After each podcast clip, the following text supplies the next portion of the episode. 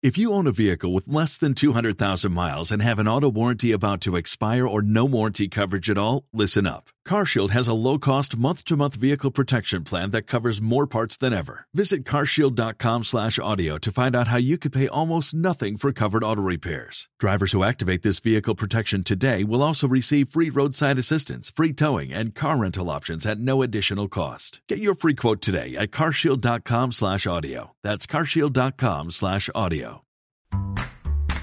Bienvenidos a La Gamería, un programa no apto para ansias ni niño rata.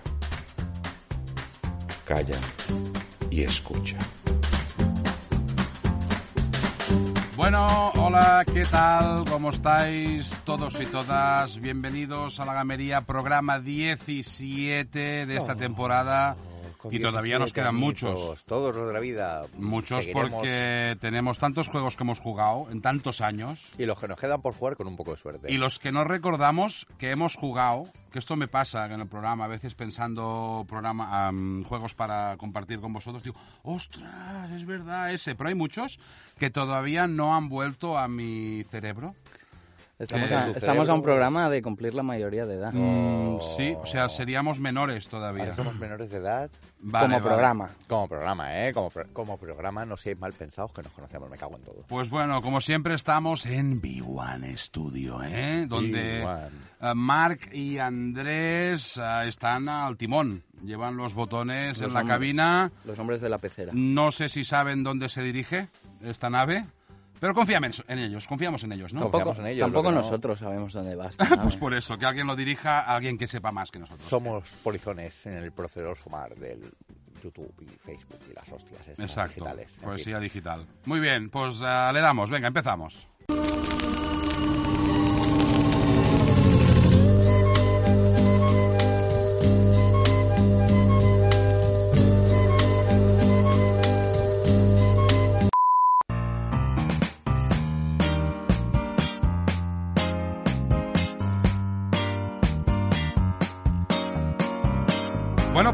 Empezamos esta primera parte, la primera parte de la primera parte, ¿eh? de la parte contratante. Se la considera como la parte contratante de la Eh, primera Arrancas parte. tú, Emilio, venga. Mala suerte para todos los demás. Señores, yo os traigo una cosita muy sencillita, pero atención con el nombre que se las trae. ¡Achtung!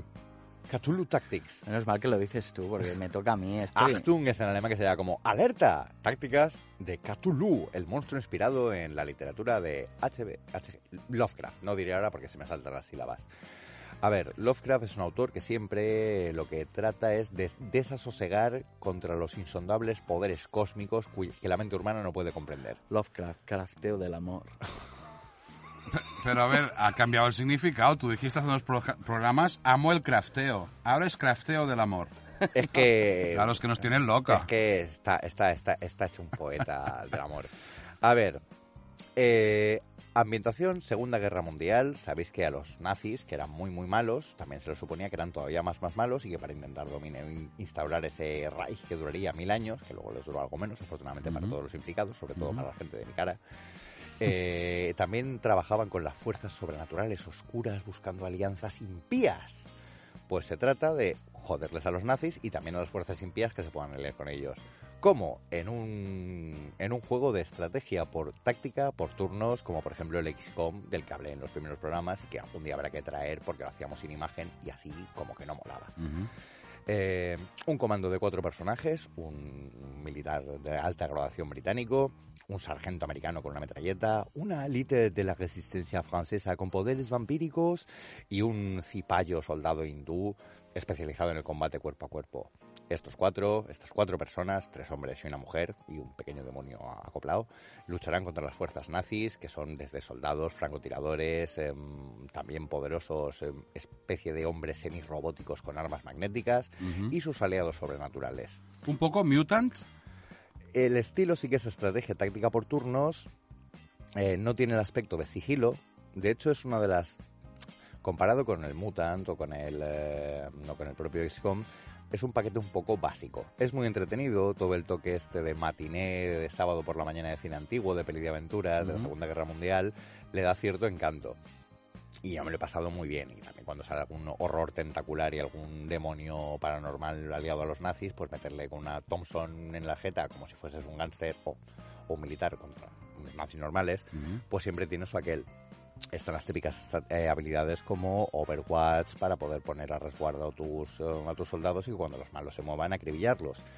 Pero le falta, digamos que tanto los decorados como las animaciones son un poco básicos. Es un pack un poco que yo creo que merecería una segunda parte un poco más trabajada. Ujú. Y ¿Esto una- ¿Qué plataforma es? ¿Es PC esto o qué es? No, no, esto yo sabéis que no por nada, PS Master Race, pero yo os lo juego en PS4. Vale. ¿De acuerdo? Eh, sacado el 2018 por Modifius Entertainment de Euros Digital y también por Ripstone Limited. ¿De acuerdo? Vale. Eh, ya digo, un juego de estrategia, entretenido, divertido, pero le faltan algunos componentes más tácticos, como por ejemplo, conforme el, el tablero de batalla, por así decirlo, está cubierto por una especie de neblina mágica que Mm. conforme vas avanzando se va, des- se va aclarando. ¿Qué pasa? Que cuando se desbloquea, los malos te ven primero y toman posiciones, y entonces tú luego vas, te cubres y empieza la batalla, por así decirlo. Le faltaría este componente estratégico que tenía el Mutant o que tenía el XCOM, de poder situar a tus personajes en posiciones avanzadas para poder freír a los nazis con una emboscada como, como, como, como mandan los cánones de, de- de la lucha contra los demonios y los nazis. ¿Juego largo, corto? Cortito, cortito, Yo creo que en unas nueve horas o diez lo tienes más, Vale. dividido en misiones principales y misiones secundarias, sin que tampoco tengan muchísima variedad, solo la duración de las propias misiones, la dificultad. Vas desbloqueando objetos, sean whiskies o cartas que te dan algunas ventajas, como poder resistir mejor los ataques psíquicos, o poder curar heridas, granadas, eh, complementos para las armas. Pero ya digo, sigue siendo un paquete un poco básico. Dicho esto, me entretuvo mucho y hasta que salga alguna nueva secuela del XCOM o algún otro que estoy esperando que cuando lo vayan sacando ya lo comentaremos. De momento, para mi fiebre de táctica por turnos, recientemente descubierta por otro lado, no me viene mal. Ese es Muy bien. Actum Cthulhu Tactics. Se ve guapo, mola. Sí, o sea, no, no, no tiene un nombre, no tiene un nombre para pedirlo en la tienda. Perdona, me pones un Achtung, ¿sabes? No, no. Ya está, ya lo, lo has hecho perfectamente. Un Achtung. Actum Cthulhu Tactics. Bueno, tú hablas alemán, tío, pero nosotros no. Bueno, eso que hablo alemán, los alemanes lo ponen en duda. Muy bien, pues eh, sigo yo si quieres. Más que nada, Adrián, porque he visto que el que traes es del mismo palo, es decir, no del mismo palo, sino de la misma sangre. ¿Eh? Entonces, para hacer una pausa de la violencia que hay en vuestros cerebros, Ya te veo venir. yo traigo, traigo otro tipo de violencia, ojo. ¿Violencia tú? Sí. ¿No construir? Eh, sí, ¿No casitas? No, aquí no se construye. Tampoco se... Bueno, en fin, eso os, lo cuento. Creo que estás derrapando. Ah, estoy derrapando como este juego es, que es el Dirt Showdown. Dirt Showdown. Estaba preparado. Es Dirt, un- Dirt en España. Dirt eh, Showdown en español, sí. Es un juego que a algunos os sonará porque es la saga Dirt de, de Rally y demás. Hecho por, eh, publicado, eh, perdón, desarrollado por la mítica Codemasters. Y ahí quiero hacer una pausa. Ya, la he hecho. ¿Ves? Pues Co- Codemasters. No, Creía que le primero. había dado un ictus Mira, en mira, hago, quiero hacer un, un repaso mm, mm, de Codemasters, es que se lo merecen. Empresa fundada en 1986. ¿Vale? Especializada. 86. Era año bisiesto. Sí, sí, Vale. porque son dos meses. Ah. Eh, eh, sí. Especializada en juegos de conducción, ¿vale? Ya para Atari 8 bits. Ya hicieron el Grand Prix Simulator. Posteriormente, Micro Machines, Colin McRae Rally. Mira cómo, se- cómo, cómo se excita, cómo se excita. Colin McRae Rally, o sea, los, Estos, lo- En Play 1 hicieron el juego de los Micro Machines. Micro. Machines, tío. Los de Fórmula 1. Los, los Grid, ah, los Dirt Rally que hemos dicho. Y un sinfín de, de, de- de horas de conducción y de riesgo. ¿Eh? Ahora sabes, tienen nombre quien te ha hecho perder tantas horas. Tantas horas. Entre- los bueno, también ah, estaría en el, en el ranking de quien me ha hecho perder horas Sid Meier's también. Habría, habría varios culpables, ¿eh? Tú le pones un simulator pero, en y es fin, culpable. Gracias Codemasters por alegrar mi vida y la de muchos. Pero especialmente destaco un juego de Codemasters ¿Qué es este que traes hoy? No. Joder. No, no, no, no. ah, que marca un antes y un después en mi vida. Dediqué muchas horas y me encantó, que es Insane. Significa loco, lo cual Insane, un juego, rápidamente lo explico porque no es el juego que os hablo, del año 2000 de um, vehículos todoterreno por el desierto, desde ATVs tipo quads y tal, a mm, todoterrenos normales y camiones grandes, Benemov de estos de 8 ruedas o 12, no sé cuántos tienen, tienen y es captura la bandera, carreras, tal, en un, en un terreno que lo vemos ahora y dices, madre mía, qué poligonacos tenía, pero disfruté una barbaridad. También tenía uno de, ¿cómo se llama?, de, de reventar, ¿vale? Un Destruction Derby, bueno, brutal, insane. Ah, voy al tema, ¿eh? El juego que os traigo es Dirt Showdown, publicado en 2012. Y hablo de él porque me pareció diferente a los demás. O sea, los de Rally, que he jugado a unos cuantos, a ya a Colin McRae en su momento y a otros. Hay algunos que están mejor, algunos que están peor, pero es un poco más de lo mismo. Es decir, circuito cerrado habitualmente, con tiempo, tal, crono. Bueno, en Acrópolis de Atenas, en Finlandia, en tal. bueno, está- están bien. No, a ver, si te gusta. Ah, eh, bueno, bueno, es que te veía ahí un poco He negativo. jugado, pero no, no es el tipo de juegos de coches que me gustan más que haya un camino para hacer y punto. A mí me gusta salir del terreno e ir a descubrir cosas. ¿Vale? Total, este juego, am, la verdad es que es, un- es un juego que tiene modelos poco habituales de coches. No tiene marcas, ni tiene coches como muy estrafalarios, muy, muy, así coches antiguos, pero como retuneados, tal. ¿Sale Herbie? ¿Sale Herbie Torero? no, no, pero similares. Salen, salen vehículos rarunos. Mira, te fijáis, o sea, hay varios modelos que dices muy, muy, bueno, así tal, ¿no? Entonces hay ah, circuitos cerrados, que no son de campo a través, o sea, de, de tierra, de asfalto, en forma de 8, siempre a pegarte con los demás, ¿vale? A correr mucho. Y luego también hay el Demolition igual, de reventar, y la modalidad Hoonigan, que no sé qué significa, si significa algo, Hoonigan. Mm, O es como o era- hooligan, o era un, delantero del Manchester, a lo mejor. Hoonigan, no sé. Es un juego de palabras con hooligan.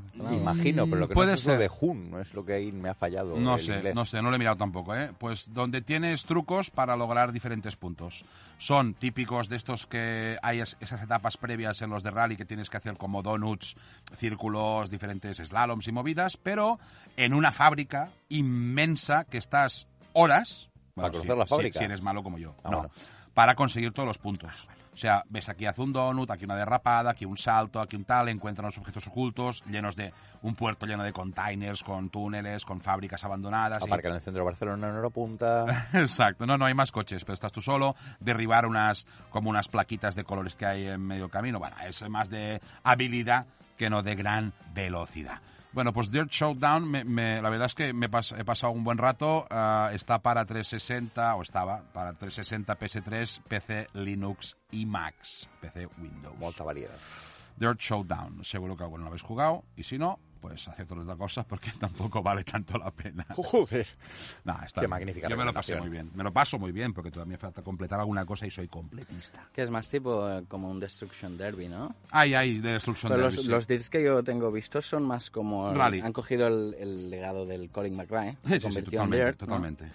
Pero este Dirt es como el Black Flag de los Dirt. Ahí ¿no? está, sí, sí. Igual no tanto, pero eh, tiene algo más de diversión que ir al rally de Suecia y tiqui, tiqui, tiqui, curva, curva, derecha, izquierda, hacia se cierra, se abre. Se nos- No, pues aquí hay más cositas. ¿Cómo transmites pasión con esos rallies? No, ¿Cómo- también me gusta. ¿Cómo te emociona? Se hacen aburridos los de los rallies, esta la verdad. Muy bien. Muy bien, pues sigo Adrián, dale. Venga. Pues mira, os traigo el Azuras Brath. ¿Lo? Eh, lo- he leído La y furia. El, brazo, el brazo de Azura, ¿no? Azurias como- Brath. La brazo furia, la enorme. furia, la furia de Azura, pero sí que tienen que ver los brazos, porque le salen seis brazos por la Ah. espalda.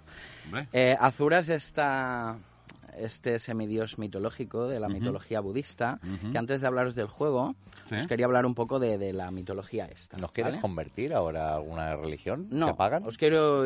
¿Dónde llevas la túnica? Os, os quiero instruir un poquito para que Ah, bueno. entendáis más el juego. Si es por instruirnos, a adelante. vosotros y a los espectadores. Atención. Bueno, así con, un- con unas imágenes y tal. A ver. Hace mucho tiempo existieron ocho semidioses legendarios. Eran conocidos como los ocho guardianes generales. Lidera- lideraron la legión de los semidioses contra los impuros Gogma, lleva- llevando la paz y prosperidad al mundo. Pero uno de estos eh, semidioses era oscuro de corazón y tenía sus propias ambiciones. Su nombre era Azura. Egoísta y, y con sus propias aspiraciones personales, se volvió en contra de su clase, infundió el terror entre sus semidioses y mató al emperador Estrada. ¡Qué cabrón! Entrada, Eric Estrada. Estrada. ¡Qué cabrón! ¿Vale? Esto- bueno, esto, fueron Adrián, A mí, tiempos... ¿Puedo hacer alguna pregunta ya o no? Tenemos que esperar. a- Bueno, bien, adelante. a- me está molando, pero te falta épica, tío. Bueno, pues le- le- Pero le falta ponerlo en plan título de Star Wars y queda de puta madre. Yo me lo estoy imaginando todo el ¿Quieres que te lea un trozo? Sí, por favor. Oh, Dios mío. Y espera, que continúa con la, con la de eso. Son siete páginas, ya veo. Fueron tiempos oscuros. La nube, las nubes envolvieron el cielo y las plantas se marchitaron. La humanidad se sumió en el miedo y la pena. Pero justo cuando la esperanza se creía perdida, siete pilares de luz cayeron del cielo. Los siete guardianes restanto- restan- perdón, restantes aparecieron bajo el mando del gran Deus. Lucharon heroicamente en contra de su hermano que les había traicionado. Vengaron la muerte del emperador y enviaron a Asura a Naraka. ¿Puedo terminar yo? ¿Puedo terminar yo? ¿Puedo terminar yo? Sí, claro. Bueno, ya me voy, eh, gracias. No, no, gracias, pero me ha excitado mucho. no. A partir de entonces fueron conocidos como las siete deidades que han velado todo este tiempo por los humanos desde los cielos. Y ahora que ya que también hemos hecho la parte de Discovery Channel, cuéntanos de qué Se- coño va el puto juego, es- Adrián. Se nota quién es profesor y quién es comunicador y quién no. ¿Eh? Perdona, eh, mira, Bueno, Me ha apetecido. sabida, sabida ahora la historia de la, de la historia esta mitológica, ¿vale? Ya no me voy a olvidar Es todo, jamás. es todo mentira. No, no, hombre, no. Es todo Era mentira. fake, era Sí. fake. Era todo un fake, nos Era lo contaron todo mal. mentira, era todo ¿Vale? mentira. Quien quiera saber realmente la historia de lo que pasó, que juegue este juego. Ah, hostia. Venga, hasta la semana que viene. Adiós. ¿Vale? No, pues. No, va, perdón, eh, esto, roto la sección. La historia va un poquito de que Azura no era tan malo como lo pinta la leyenda mitológica. No era tan oscuro de corazón. No era tan oscuro y en verdad es, eh, eh, ¿cómo se dice esto? De traiciones de un- dentro de una realeza y de un imperio y tal. Bueno, es... ¿Endogamia? No. bueno, sufre una traición y le matan la mujer y la hija. Hostia. ¿Vale? Entonces... No suena. sí. Entonces, pues jura vengarse y se, y se- y jura vengarse y acabar con todo el imperio este. Lo el mínimo. imperio este, que vienen a ser los dioses estos del, del budismo y todo esto, no está más que puesto en escena como... Son extraterrestres, como asgardianos y Thor y todo Y esto. como Jesucristo. Lo que pasa es que la tierra es de su propiedad, ¿vale? Y ellos vienen cuando quieren y se ve que el, el Godman este, Blitra, que es el, se ve que es la, la- la corrupción y el y el, el enemigo de, esta, de estos semidioses, eh, se ha instalado en la Tierra y lo está corrompiendo todo. Bueno, el juego es un multigénero, ¿vale? Eh, ¿Qué quiere decir esto? Que no, no tiene una sola mecánica, sino tiene un puñado. Tiene quick events, que son espectaculares, las escenas. Parece una, una, una serie, una película anime. Este juego es una pasada porque está hecho por capítulos. Por lo que he visto y lo que nos enseñas, es de hecho, es como la- una pelea de Son Goku de super nivel, pero Sí, elevado de- a la enésima potencia. De 12 horas. Joder. Pero no, pero no es solo una pelea, es una historia, ¿eh? está muy bien. Y lo que me gustó mucho son estos juegos que te los plantean por capítulos, que te los plantean jugarlos por capítulos, no venderlos por capítulos. ¿Eh? ¿Eh, eh, Valve? Bien. Em, ¿Por qué? Porque esto me permite jugar un capítulo o dos eh, cada día antes de ir a dormir y tomármelo como una serie hasta que se acaba y me tiene muy enganchado, ¿no? y, y me gusta mucho esto. Eh, el juego tiene, como decía, eh, quick events, tiene momentos de, de apuntar y disparar, tiene momentos de pelea, eh, eh, es muy variado, pero siempre es acción frenética.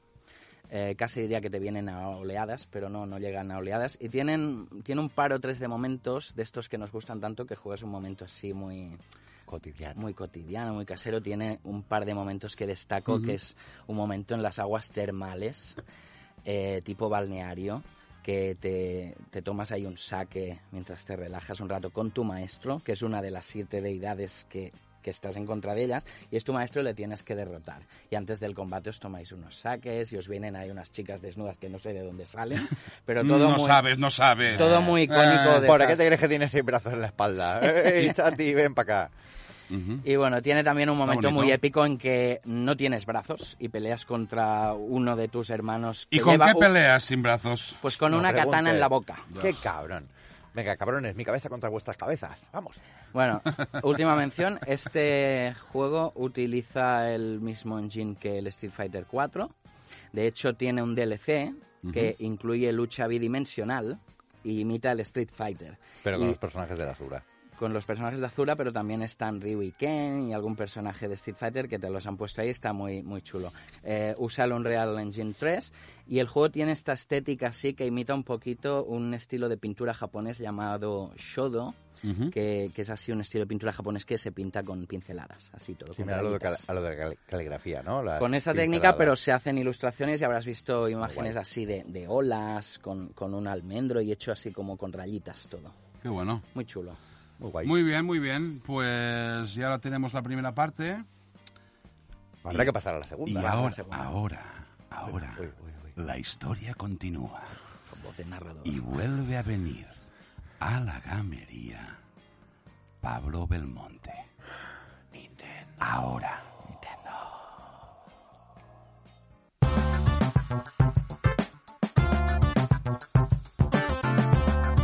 Bueno, pues eh, seguimos en la gamería, damos entrada. ¿Es necesario que damos entrada, entrada? por favor. Ah, ¡Ole! Mira qué oh. agilidad. ¡Ole! ¡Ole! ¡Ole! ¡Ole! Pero eso es Nintendo, ¿no? Se mueve como un fontanero, pero lo de los jajos le cuesta. Pues Te acabo, tenemos, te acabo de decir, eh, hay necesidad. Ah, no, ¿eh? No tenemos aquí a Pablo Belmonte.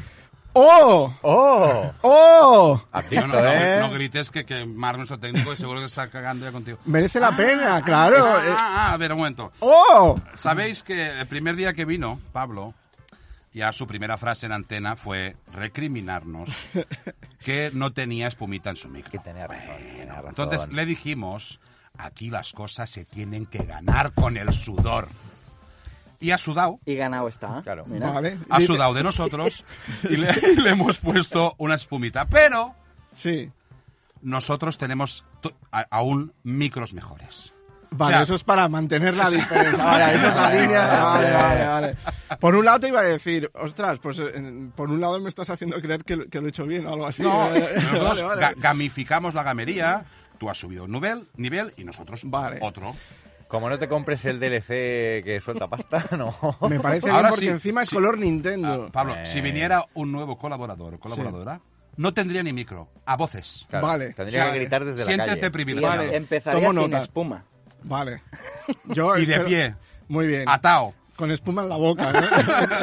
Bueno, a ver, que- sorpréndenos. Bueno, da igual. ¿Qué nos traes? ¿Qué nos muestras? ¿Qué nos Vale, cuentas? el último día, yo, es- esto, bueno, mi objetivo final es que algún día empecemos a hablar de juegos de Nintendo ya concretamente, pero es que em, hemos estado empezando con una especie de recorrido por la historia nintendera y el programa pasado nos quedamos cuando empezaba el salto con el 3D, A media que es historia. eh, En lo mejor. en lo mejor. En lo mejor nos. Entonces, eh, Está por ver, está por ver, hoy hay que mejor, ¿eh? dedicar.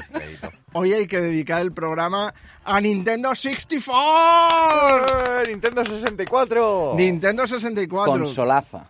Consolaza. Consolaza. Donde Sí. las haya Ah, entendía con solaza. Digo, no entiendo con esta palabra, sol tío, con que te- solaz. que te porque solaz es ah, relajo. El solaz. ¿Por qué me miras a mí? Sola. Sí, Con pero solaca. Con solazo digo, ¿qué es? Co- Como jugar como relajado. Bueno, perdón. Consola grande. Con solaza. Ande o no ande. Con solaca. Y Vamos. como ya estamos centrados y vamos ya eh, a hablar de todo esto de Al forma turrón, más profesional al y turrón. seria, Bueno, ¿Sí? no voy a empezar hablando de Nintendo 64 porque, porque entre Super Nintendo y Nintendo 64 hay un paso ahí de Nintendo Hombre, que hay 63 consolas, ¿no? No, una, una, Ah. una, una, que es muy mítica y que no podemos pasarla de largo porque forma parte de la historia negra de Nintendo. la Nimpondo. Y casi, casi, casi. Se llamaba la Virtual Boy, no sé si os suena. Sí, la primera consola de realidad virtual, entre comillas, eh, que, se, que se ha lanzado en la historia. Debo decir que, que no me suena nada, ¿eh? ¿No te suena Me nada? Suena más Nimpondo y era la parte y, era la, Pues- y la copia pirata. Pip Boy. a mí me suena- Puede tener cierta lógica porque es que no salió de Japón la Virtual Boy. Siempre y que- fue el mayor batacazo que ha tenido Nintendo. ¿Porque no salió de Japón o porque, o porque Pues porque querían ir a avanzar demasiado. Porque- Imaginaros. Porque un- ni en Japón, ¿no? Se no estaban sentaron. preparados? Ni, ni ellos en estaban Japón. preparados. Ni en Ya os Japón. digo que todo lo que conocemos hoy en día como realidad virtual no tiene nada que ver con lo que era la Virtual Boy. Por fuera sí que parecía un cacharro de realidad virtual, pero ya lo primero que, mm, que tira un poco para atrás es que era un sistema que se tenía que jugar encima de una mesa fijo. Es decir, en realidad era un visor estereoscópico de juegos 2D. O sea, sí que tenía profundidad porque habían varias capas, pero era solo con un color, como si fuera una Game Boy, en rojo y negro, con algunas escalas. Y en realidad los juegos eran de pixelar como los de la Super NES. Lo único nuevo que tenían profundidad. Pero claro, mm, No es, lo que, no es lo que el público pedía. Un No- par de japoneses, no su madre, cuando estaban con el, con el Virtual Boy, les dio una hostia y dijeron, hostia, qué bien está hecho la interacción con la realidad. batacazo fuerte tenía que ser para que Nintendo no le saliera bien ni en Japón. No es que no le saliera bien, sino que encima eh, ha sido una de las consolas que esto es un poco off topic, ¿vale? No es, no es nada oficial, no hay un comunicado oficial diciendo esto, pero, Pero- pero yo creo que es uno de, las, de los motivos de por qué Nintendo le tomó un poco de fobia a todo el tema de realidad virtual. Porque ya lo intentaron y fue tal batacazo que cada vez que han oído algo relacionado con realidad virtual lo han cogido con pinzas. O sea, Una ¿Qué tal si pregunta, hacemos algo de realidad virtual? una pregunta un poco tonta a lo mejor, ¿no? Antes has dicho y me ha chocado y he visualizado, ¿no? Has dicho, es un aparato, era un aparato para poner encima de una mesa. sí. Ojo, que en Japón las mesas son bajitas. Y ahí pues- igual ellos contaron que es... Dolor de espalda, ¿no? Claro, tío. No, Se ellos están muy acostumbrados, pero que decía a lo mejor si le ha pensado para jugar de pie y no sé qué, no, Mm. no cometerían este fallo, ¿no, Nintendo? Eso no. No, la verdad es que el cacharro es que era muy limitado, sencillamente. Vale, Es que Era un cacharro que no se podía... Pero bueno, hubo algo bueno en esta, en este, en esta época de transición y es que eh, recuerdo que en el último programa me quedé diciendo que cuando empezaban a aparecer gráficos en 3D a Nintendo se le ocurrió hacer un juego Yoshi's Island que era con gráficos como pintados por un niño pequeño.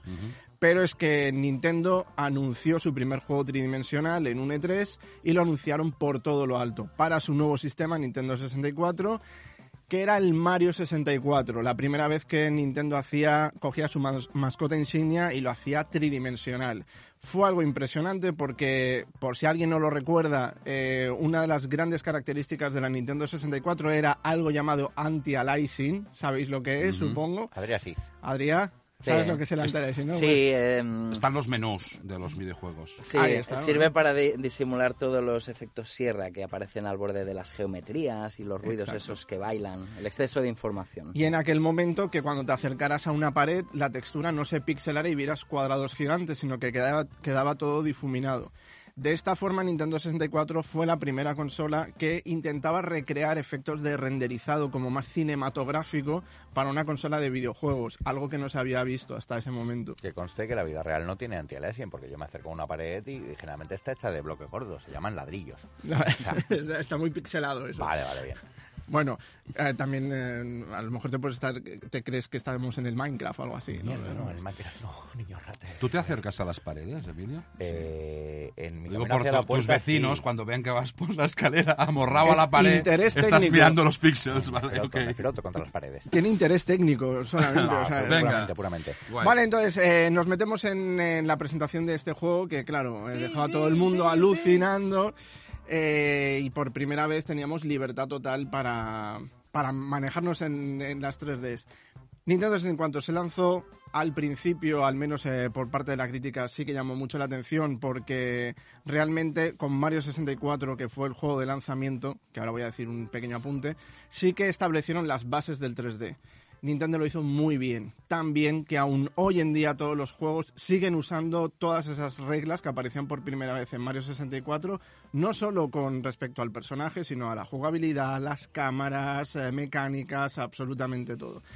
Y quiero decir algo, y esto tiene relación un poco con eh, la Nintendo de antes y la Nintendo de ahora. Fijaros que con la Nintendo 64 fue de, los, de las pocas consolas donde Nintendo eh, lanzaba una nueva consola con un juego que justificaba todo el desarrollo de la consola. Esto es raro porque eh, todas las demás consolas que han venido luego, aunque sí que habían juegos de lanzamiento, no eran juegos que se diferenciaban de los de la competencia. Eh, en este caso, Nintendo 64, imaginaros, establecer nuevas normas para algo que no existía. Esto sí que había un antes y un después.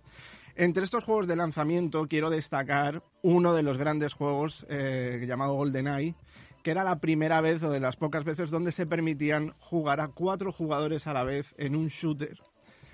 me, me ahogo de la emoción, esto es maravilloso. GoldenEye. Y era un juego de Rare, ya dijimos en el programa anterior que Rare era básicamente el 50% de Nintendo en aquel momento y era un juego que por primera vez hacía sombra a la película. Estaba inspirado en una película de, de 007, de James Bond, y el juego era realmente espectacular. De hecho, eh, la película, en la, toda la parte cinematográfica tuvo una remontada de la fama que consiguió, que consiguió el juego. A día de hoy GoldenEye se sigue mm, considerando uno de los referentes de shooter y sobre todo multijugador. Sí, del mismo modo que Mario 64 establecía estas normas del 3D, GoldenEye estableció muchas de las normas. Normas en el Mario 64 como que una textura diferente en la pared te permitía subirla, por ejemplo, ¿no?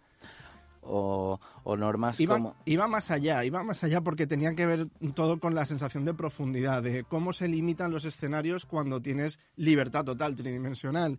Eh, puntos de cámara de por dónde tiene que seguir la cámara, eh, momentos donde te dejaban conectar a ti con la cámara para que dieras un vistazo alrededor y orientarte, es decir, infinidad de normas, era una locura. O sea, el trabajo... Crearon, crearon escuela, vamos. Sí, no quiero pensar el trabajo de inversión que hubo para, para conseguir hacer este juego, que luego todo el mundo cogió, tomó prestado porque ya estaba funcionando. No, pero Nintendo siempre que saca una consola, ya sea con un juego o con los mandos o con el sistema, siempre se desmarca un poquito del resto, ¿no? Siempre, consigue ser diferente o llamar la atención. Yo creo que sí que siguen consiguiendo lo de aislarse un poco de todo lo que tiene que ver modas y competencia y simplemente se centran en hacer bien lo que tienen que hacer. Pero con esta, con la 64 por lo que dices, no era solo diferenciarse, sino ponerse a la cabeza del desarrollo tecnológico en la época. Exacto.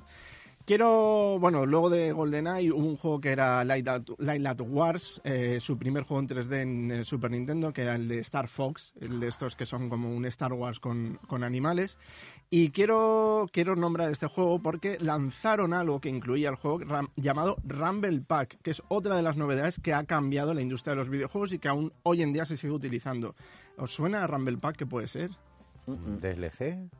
DLC, no, porque claro, no había, no había internet en ese momento.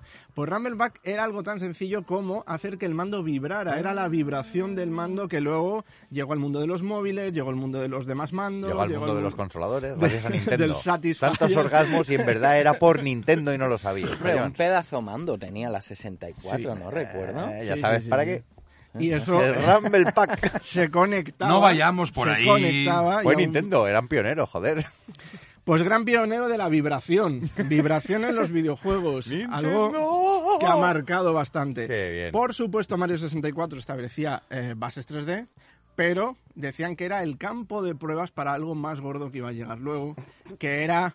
No, no, no vamos por ahí. Era The Legend of Zelda Ocarina of Time, considerado por muchos el mejor Zelda que se haya hecho nunca. El mejor. El salto del 2D al 3D y de nuevo restablecer todas las reglas de los videojuegos.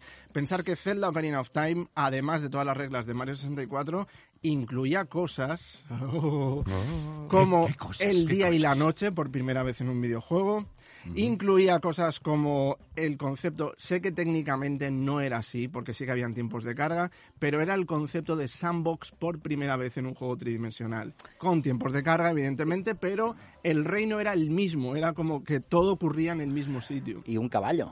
Y un caballo. Un caballo. Sí, muchas mecánicas que luego hemos visto en juegos como GTA o como, bueno, como el, resto de juegos. O sea, que también fue, quizá muchos, eh, muchos nintenderos tenemos ese amor a Ocarina of Time, no solo por lo que fue el juego, que muchas veces ha intentado hacer otro Zelda repitiendo o calcando casi el Zelda Ocarina of Time y no ha tenido tanto éxito, porque ya se veía algo usado o algo repetido, sino por el contexto histórico de lo que supuso, que era algo grandioso.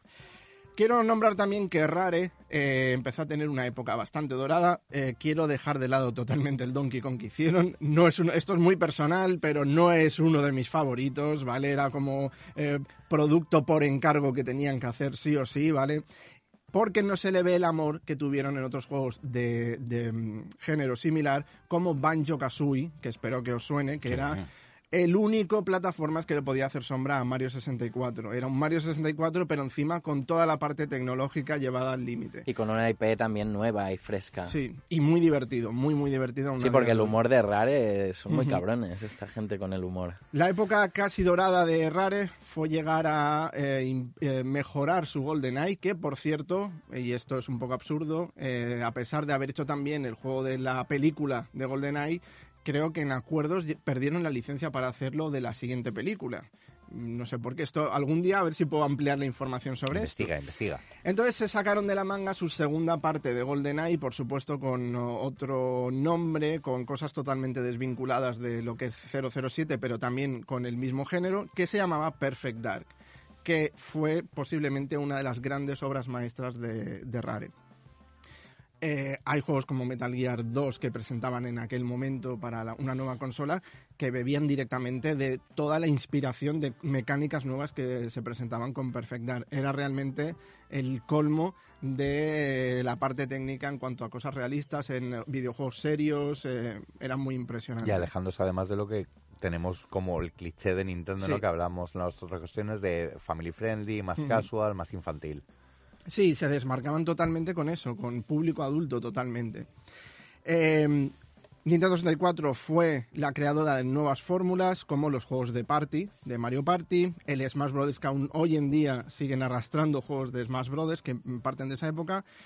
Algo nuevo y era por la primera vez que Nintendo flirteaba con otros formatos que no eran cartuchos como los eh, DVD para información con una plataforma que se adaptaba a la Nintendo 64 que no salió de Japón llamada 64DD donde se permitía eh, tener capacidad de guardar datos, descargar datos. Como el Mega CD y esas cosas que Sí. vendían que la enchufabas a la Mega Drive y eso y te daba unas bits más, ¿no? Y de ahí vemos que el primer juego de Animal Crossing que no salió de Japón fue para esta plataforma. Muchos creen que es para GameCube, pero no, era la primera vez. Lo que pasa es que no se hizo un estreno a nivel, a nivel internacional, solo en el 64DD. Nos tenían muy abandonados. eh.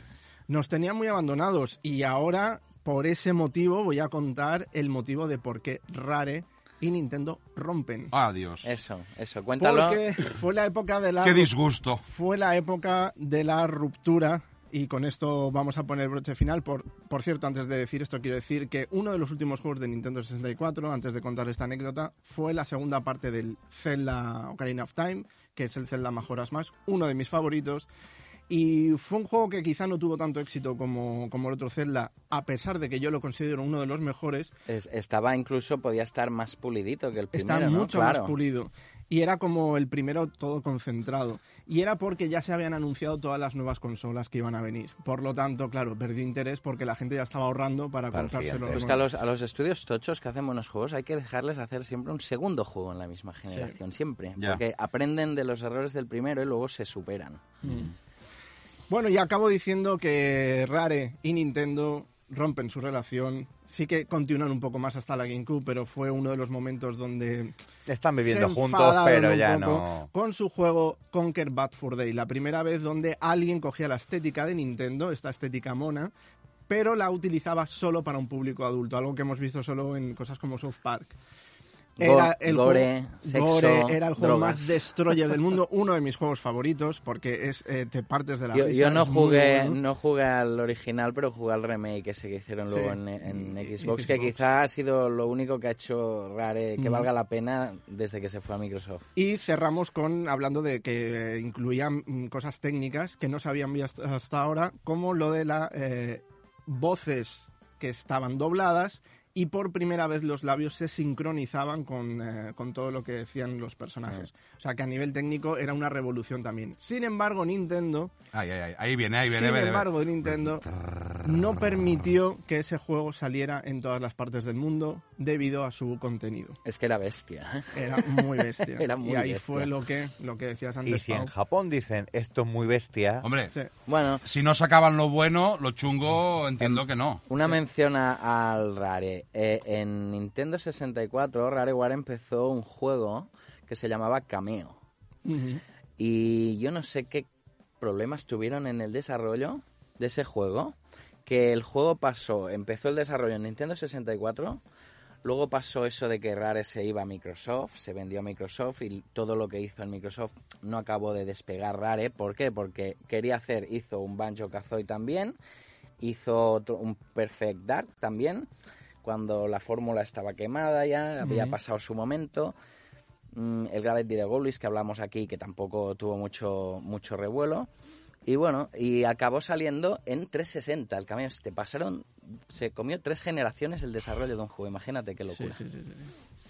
Y Bueno. bueno, y con esto vamos a dejarlo ahí. Ya nos acercamos a la actualidad. Ya. Bien, por fin. Llevamos tres programas para acercarnos a la actualidad.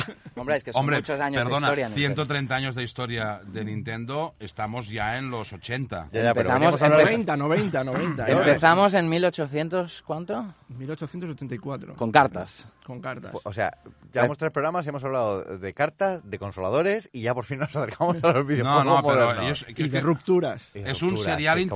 Interesante. Yo creo que ah, si te va bien, a lo mejor en un par de semanas Vuelve, Pablo, vuelve, vuelve. vuelve a casa, Yo estoy vuelve. encantado y ahora ya con la espuma ten- hay que amortizarla. Hay que, tengo que Eh. aprovecharla. No le digas que es el tuyo, no le digas que es el tuyo, que se va a Sí, dar cuenta. En Sí, el- la próxima semana tú tendrás un micro como este ¿Sí? y nosotros seguramente tendremos aquí un tío con una jirafa de esas. ¿no?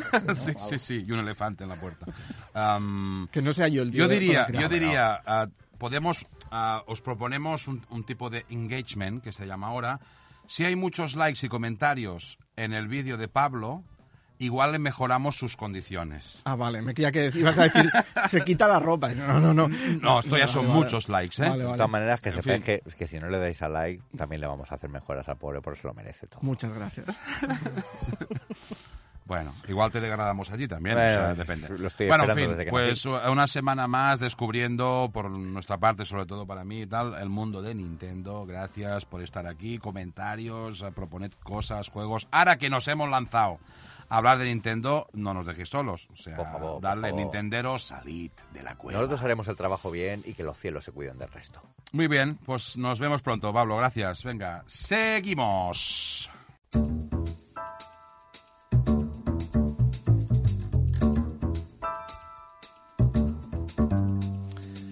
Bueno, pues seguimos en la gamería y nos vamos a la tercera parte. Ese juego am, por encima de los demás, ah, de algunos, ah, llamado Gran Reserva, llamado Favorito, llamado- Destacado. Destacado. No tiene por qué ser una obra maestra, pero nos gusta mucho, pero le pusimos gran reserva al principio y ahora ya no sabemos cómo cambiarlo. em, eh, Yo Pues al eso. final será la sección La Gran Incógnita. La, la sección por nuestras narices. básicamente, por los collons. Bueno, pues hoy traemos un juego, bueno, que yo creo que sí, que se merece un sitio en nuestra estantería, ¿no? Hombre, en la estantería cualquier gamer este juego no puede dejar indiferente a nadie. Bueno, este juego, esta saga, este personaje... mm, si algún día tienes un problema, a él no le llames, porque Kratos... Kratos no está bien. God of War, amigos míos. God God, of War, God subtitulado Historia de un desgarro. De un desgarro sentimental y también de un desgarro de cualquier miembro o cabeza o ojo de criatura mitológica, sea griega o nórdica, que te puedas encontrar. A ver, queridos, ¿qué decir? Yo he estado otra vez de nuevo jugando a este nuevo God of War para la PS4. Ese plano secuencia eterno, esa relación de un Kratos que ha abandonado los mundos griegos para buscar una especie de retiro de pensionista barbudo en los bosques nórdicos, que tiene que, spoiler desde el principio, pero no hay otra hostia, eh, que ir a esparcir las cenizas de su mujer muerta en compañía de su hijo Atreo. Y este viaje, esta relación que hemos pasado de Atreo, de tener que, de Kratos, de tener que vengar la muerte de su familia, para variar, que es un tema que se repite en los videojuegos, no son buenos para las familias, a una relación de tóxica, de paternidad tóxica, y cómo eso va evolucionando. A ver si hacen un juego de que sea una mujer que tiene que vengar el marido. Siempre son el marido que le han palmado la esposa, coño. Hombre, pero como la verdad generalmente las mujeres tienen una esperanza de vida más larga, pues yo creo que ya la venganza ya está consumada cuando es viuda de tal. Paternidad tóxica. Sí, a ver, en este juego de Santa Mónica Studio y Sonic Interactive, Puede ser el nombre de un juego también. Paternidad o de un tóxica. grupo de heavy también. a ver, paternidad tóxica sí, mucho, mucho. A ver, ¿por qué? Porque precisamente sabemos que Kratos es el final el dios de la ira, de la rabia, de la fuerza desenfrenada, mm, desde arrancarle el ojo al cíclope a decir, no está esto preparado, chaval, cúrratelo más. A clavarle los ojos, los dedos en los ojos a Ah. Eliseo. ¡Jódete! Quiero decir, aquí todo es el desarrollo precisamente de esta relación, que Kratos es mucho el referente masculino, en el que le dice, por ejemplo, su hijo, lo siento, y le dice, no lo sientas. Sé mejor. Es decir, muy competitivo, muy agresivo. En verdad, se percibe que Kratos está llorando la pérdida de su mujer a su manera, que es la mola del héroe de acción por excelencia, con su barba de "Uh, estoy muy triste, estoy muy triste. No se le nota demasiado, pero está triste, está jodido el pobre. No me afeito. No me afeito nunca. La cabeza sí, y- Pero no- pero no lo tiene- demás la no. barba nunca, no. nunca tiene frío en la cabeza este hombre. No, es la ira le mantiene calentito, es lo No, no. bueno. Es como una calefacción a base de mala hostia. Vale, vale. Eh, y sin embargo, Una gorrica de visera, Se va de los Lakers. Ay, claro, God of Lakers, ¿no? Sería cojonudo Esa ahí. sería Jordan. Total, ¿y cómo va mejorando esa relación mientras hacen este viaje hacia la montaña más alta del mundo, que en este caso es el mundo o los mundos, porque ya imagino que sabéis que hay varios mundos unidos por este, esta figura mitológica que es el árbol Yggdrasil, que conecta los mundos de la mitología nórdica, desde la Sierra de los Dioses, el Valhalla de Odín, a los páramos de fuego de Surtur. En la peli, en la peli de Thor lo representan en el espacio, así, hecho de estrellas, muy chulo. Pues aquí la verdad es que el juego es... Los juegos de God of War siempre han sido muy impresionantes, se han ido bastante a la vanguardia de lo que se hacía en cada consola en su tiempo. Este, desde luego, los gráficos me flipan, sobre todo el uso de muchos colores para, para ciertos animales, para ciertos detalles de plantas. Es decir, joder, no había visto estos colores jamás. Quiero hacer una mención a, para hacer este juego, usaron, para hacer este engine, usaron de banco de pruebas el The Order.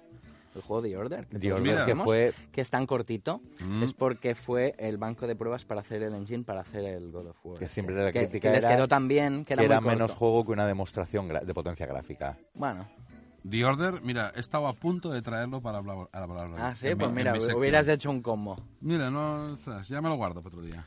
Pues este mundo, uno de los pocos inconvenientes que tiene el juego para mí es que este mundo tan brutal, tan bonito, me contrasta bastante y me contrasta además con los anteriores episodios de la saga, aunque fuesen en otras generaciones de consolas, que veo poca variedad en el diseño de enemigos. Si en los primeros juegos se enfrentaba para empezar con una hidra y con arpías y cíclopes y centauros y todo tipo de bestias mitológicas, aparte de soldados y dioses y, Y en este no semidioses, tanto. en este hay una especie de los... mm, A ver si la, War- la- la culpa va a ser de la mitología, que no tiene tantas bestias. Hombre, pero, pero una- vale, podemos decir que a Pero, lo mejor... perdona, había... A, a yo sé por qué. ¿Por qué? Porque en los primeros había animales vivos, pero es que en el 4 se los ha cargado a todos. Es y es todos son iguales. Los que que- quedan menos especies que se van juntando y reproduciendo entre ellas y claro, lo que sale se parece más, ¿no? No, a ver. Yo lo veo coherente. Puedo entender que a lo mejor de entrada, no lo sé, no soy experto en mitología nórdica, pero a lo mejor Ah, sí no. que hay algo más de variedad. No, me he leído cosas, pero de experto, experto no soy nada y se nota cada día que venimos aquí a hablar. Pero la cuestión es que hay, se podría decir que dentro, dos clases, dos razas de enemigos, unos que son de un color y otros que son de otro, y luego pues uno que tira uno más fuertes y otros que tiran bolas de fuego, etcétera, pero que hay y luego los otros grandes monstruos, algunos ogros, trolls, pero de ahí poco sale, o sea, todos los juegos anteriores tenían una variedad mucho más abundante de enemigos, unos finishers muy espectaculares, que es esta historia del desgarro, Pero sale en la parte de Odín, Thor... Sí, pero es el contraste precisamente de- del diseño de los personajes principales, del propio Kratos, de su hijo Atreus, también de, el, para mí, el, el personaje por excelencia de este juego, que es Balder, que es brutal, como podéis ver en las imágenes, y que sin parecer gran cosa, da unas hostias que Kratos dices, no me lo esperaba esto de ti. Eh, y, em- y otros enemigos humanos, otros diseños de personajes humanoides. Sin embargo, todos los demás enemigos, los Draugars, etcétera, quedan como un poco más básicos. O sea, es otra de los componentes del juego. Eh, tiene un diseño brutal, pero sigue teniendo algunos aspectos un poco horteras, muy gamey de los juegos antiguos, como los putos cofres. Joder, esos putos cofres que me acuerdo en los primeros que tenías que darle muy fuerte para abrirlo, igual que en las puertas y te jodías los dedos. Pues ahora, con todo ese diseño espectacular, sigue habiendo cofres y sigue habiendo esas partes un poco más antiguas que le dan. el- me rompen un poco la estética. No digo que estén mal, pero me la rompen. Ahora que has dicho antiguo, eh, recuerdo los antiguos, que podemos hacer una breve pasadita. Por favor, ¿eh? siempre merece la pena. Eh, siempre cuando una gran saga como esta o como Resident Evil de repente coge y en una tercera, no sé por qué siempre pasa en una cuarta parte esto, ¿os habéis fijado? En la cuarta parte, ¡pum!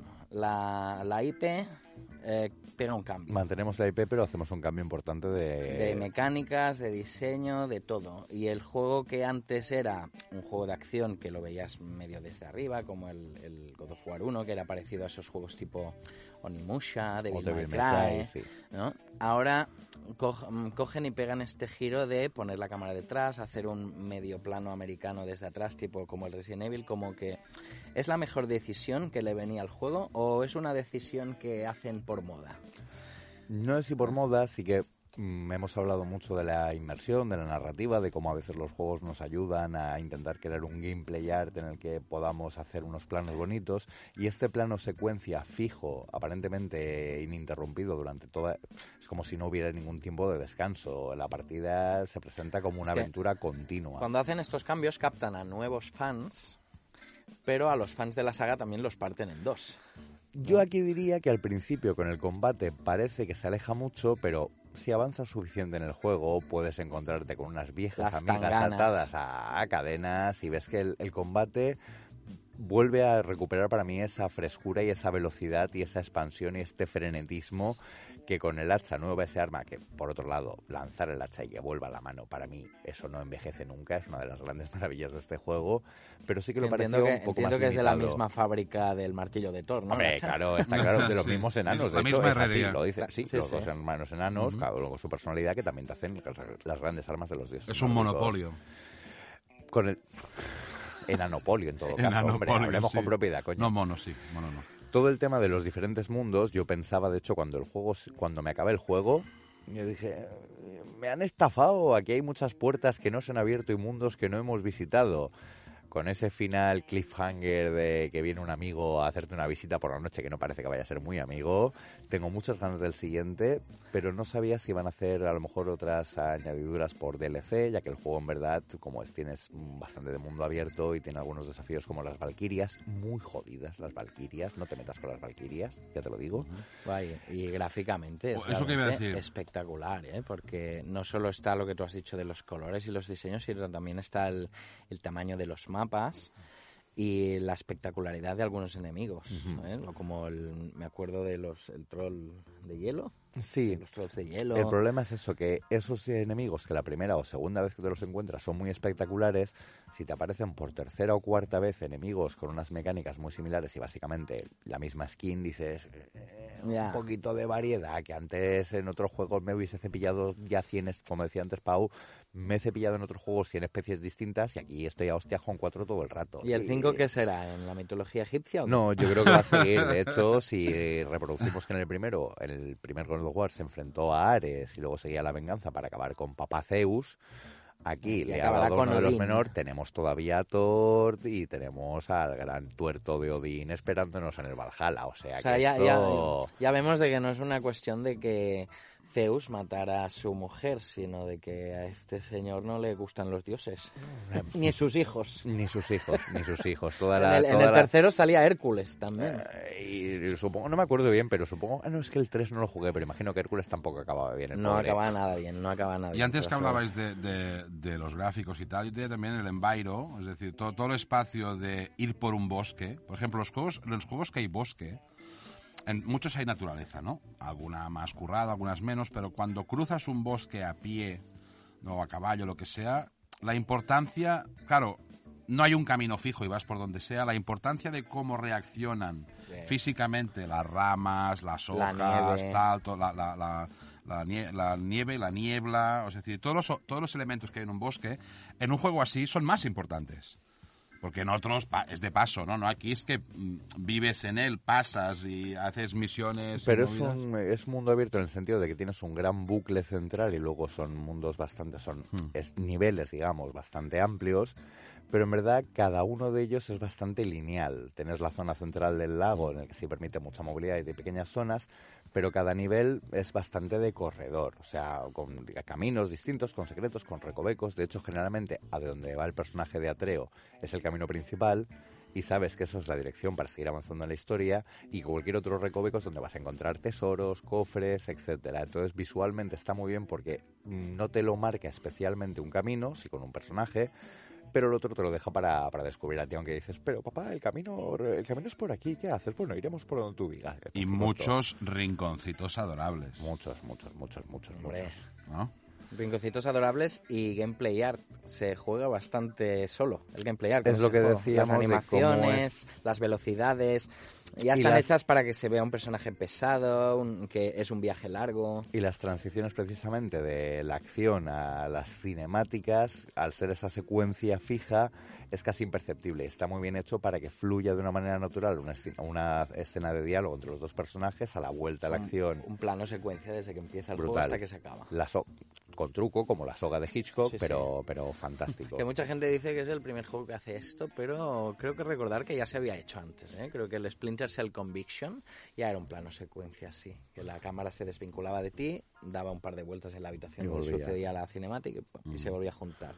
Tendremos que investigar. Por otro lado, ya digo, también una vez más, volvemos a... es una Si antes a Kratos se iba de la ira desatada y de los peligros, pero también de los beneficios, en esta madurez, que pasa mucho más a una historia más de más peso narrativo, más melancólico, más íntimo, por así decirlo, con la relación, viene un poco a no pierdas la ira, pero que esté bajo control.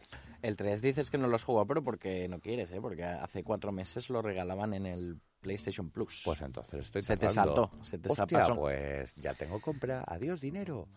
Bueno, pero hace tres no, meses. que lo regalaban, que lo regalaban. Ya, pero ahora no lo menos. Ah, ahora no lo regalan. por tanto, adiós dinero, pero sí se puede jugar. No lo la Play juegas porque 4. no quieres, lo que te ha dicho, ¿eh? Pero Joder. la trilogía original también... Que me eh, acabo- Y aquí hablando. No me toquéis Aquí- los kratos, ¿eh? Que me encabrono.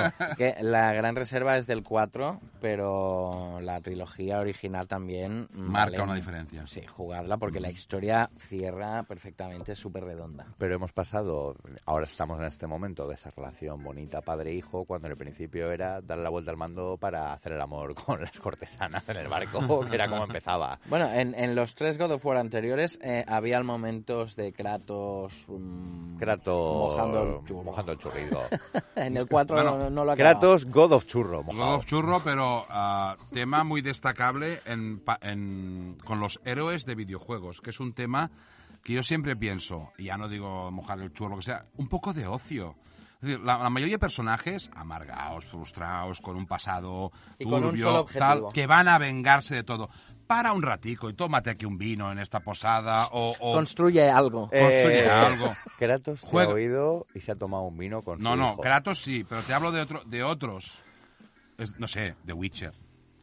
Hostia, Hay un se momento pone que a jugar vas- a las cartas. Va a se pone- escuchar música y tal, pero es le falta como alegría. Hombre, el Witcher, cuerpo. sí, el No, Witcher, pero el Witcher no, el no Witcher sería iba, un buen ejemplo. iba mojando el churro más de una vez. Es verdad, con, con Jennifer, con Ya está Jennifer. bien y con todo el mundo. Eh, The Witcher, el ocio No, lo es tiene, verdad, es cabrón. verdad, es verdad, sí, no sería el ejemplo, pero hay otros que dices, hombre, deja la armadura un ratico. Y ponte, a- y ponte a hacer un simulator. No nos vas a engañar. No, pero no, es simulator, vas- una actividad. otra. Héroes, héroes de acción. Está muy bien que tengáis vida y que tengáis sentimiento, pero que no os coma la cabeza. Podéis dejar la armadura, pero tampoco hace falta que os pongáis a hacer un jardín. No, pero a, a tocar el laúd. Mejor, mejor que hacer un jardín. donde va a parar. Guau, guau, con el laúd. En fin. Bueno, God of War 1, 2, 3 o este nuevo God of War. Mm, Curioso, curioso que el cuarto lo han llamado God of War a secas, ¿eh? Porque es el inicio de una nueva saga. Luego ya. cuando será otra vez... De una nueva saga comercial. Hombre, la claro. saga ya empezó hace en el 2000 y pico. No sé cuándo salió el primero. Nosotros somos testimonio de que este juego, aunque no tenga numéricos detrás, tiene pasado. Pero esto yo estoy visualizando. Vamos por el 4, en algunos casos vamos por el 7 o vamos por el 14 o del Final Fantasy o que sea. De aquí 15 o 20 años, la gamería dirá, ¿Habéis o sea, con- jugado al Final Fantasy 40? no, era en el 25, no, en el 20 introducieron el, el 7D, luego será un dramaco. Y nosotros, y nosotros ya con Alzheimer, es decir, no, no nos acordaremos ya ni el nombre del personaje. No nos acordamos ahora, pues imaginaos dentro de Por- unos años. por antes, eso lo hace- antes sí que se hacían juegos, no como los de ahora. ahora. Por- Quítate ya el casco de por- realidad virtual, hostia, y juega con la Play que tengo en el niño. por, eso, por eso lo hacemos ahora que todavía tenemos un poco de memoria. Un poquito. Poquito, ¿no? Muy bien, pues... eh, Habrá que ver si la conservamos al menos hasta la semana que viene, ¿no? Juegacos y a ver si nos acordamos la semana que viene de contaros más cositas. En fin, en fin. recordamos una vez más que estamos en B1 Studio. Y de aquí no saldremos, ¿eh? No, aquí no saldremos hasta, Hasta la semana que viene. Hasta que lo hagamos bien, nos quedaremos aquí. Que alguien nos envíe un bocata. Buena semana a todos y todas. Venga.